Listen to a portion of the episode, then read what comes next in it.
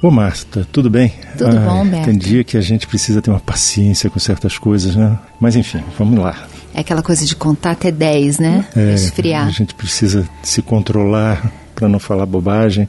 Inclusive pra porque senão alimenta mais a confusão, né? Quando a gente para não brigar, para não ser perder a paciência, para não ferir pessoas que a gente gosta, né? É o tal do autocontrole.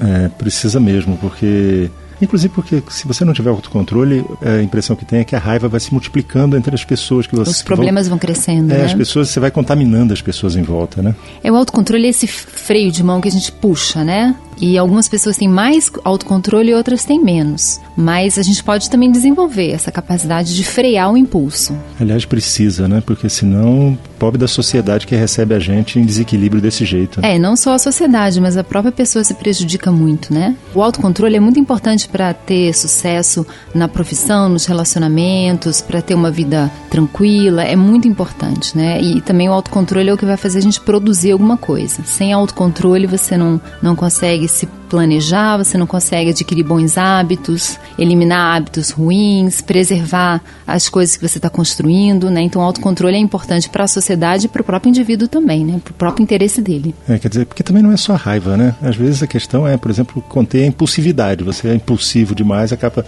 atropelando as pessoas. É, assim, tem o autocontrole da raiva e tem o autocontrole da... Eu vou adiar essa gratificação imediata para ter alguma coisa mais na frente, né? Então, não vou comer esse bolo bolo de chocolate para eu poder emagrecer, sei lá, se eu tô querendo perder peso. Mas, enfim, tudo isso é autocontrole, né? São formas diferentes, mas tem coisas importantes aí. Uma coisa interessante, Humberto, é que você sabia que o autocontrole é como se fosse uma. A gente tem uma cota de autocontrole diária. Então, se você dormiu bem, e o sono é muito importante para o autocontrole, você acorda com a sua bateria cheia e ao longo do dia você vai gastando aquela cota que você tem. Se você está muito estressado, é muito demandado, o seu autocontrole vai acabar mais depressa. Mas no final do dia, o autocontrole já está acabando. E é por isso que é geralmente no final do dia que as pessoas são mais irritadas, brigam mais, fazem coisas impulsivas, porque você vê até criança, né? No final do dia ela fica mais briguenta, mais irritada, mais chorona, porque a cota de autocontrole já caiu. Isso é importante a gente saber, até pra gente se cuidar, para quando estiver muito cansado, aprender a, a saber que você está mais vulnerável a perder o controle e ter um certo cuidado com isso, né? Ter mais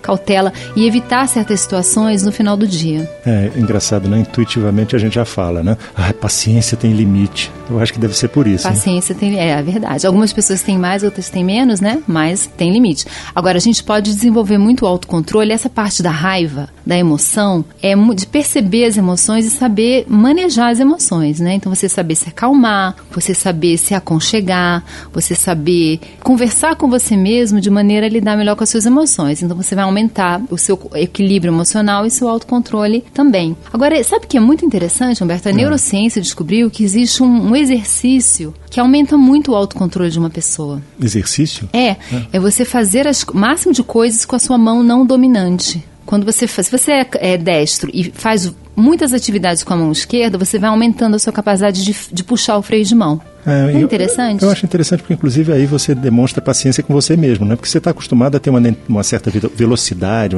uma certa habilidade com a sua mão dominante. Quando você vai para a mão que não é dominante, você tem que... Você faz um esforço é, maior. tem que fazer um esforço maior, você não consegue o resultado que você quer logo de primeira, tem que ser mais, bem mais paciente. É verdade, né? é verdade. Mas tem também um tipo de autocontrole que é aquele que a gente fala assim, ah, eu não quero, que é o controle de hábitos, né? Ah, eu não quero fumar, eu quero fazer exercício, não consigo, eu quero ler, mas eu não leio. Quer dizer, esse autocontrole de você se determinar a fazer certas coisas e a não fazer outras. E é muito interessante porque esses hábitos que às vezes a gente quer se livrar e é muito difícil se livrar, na verdade, o que vai ajudar mais nesse controle não é nem essa força interna da vontade, mas é você eliminar os gatilhos. Vou contar uma história para você que é muito interessante. Depois da guerra do Vietnã, muitos soldados voltaram viciados em heroína.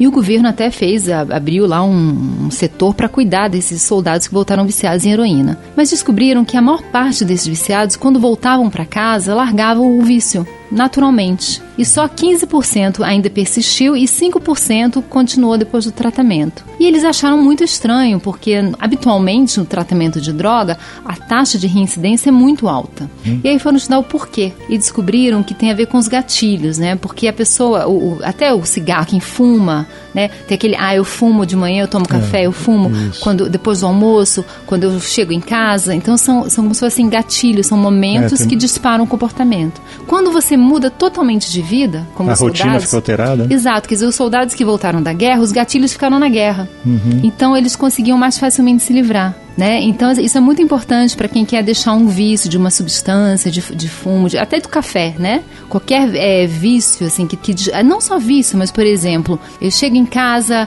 na sexta-feira à noite, eu ligo a televisão para ver série, aí eu vejo demais, né? Uhum. Então, são, são coisas, assim, são hábitos de uma situação que leva para aquele comportamento.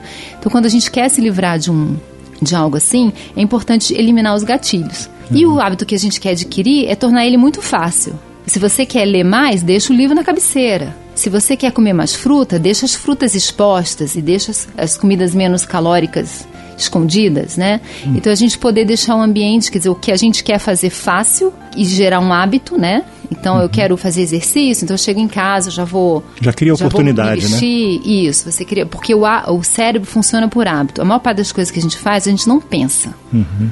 Tá ótimo, Marta chegou aqui o nosso andar. Epa. Agora a gente precisa ter autocontrole para sair. É verdade. Tchau, Humberto. Tchau. Você ouviu Conversa de Elevador com Humberto Martins e a psicóloga Marta Vieira.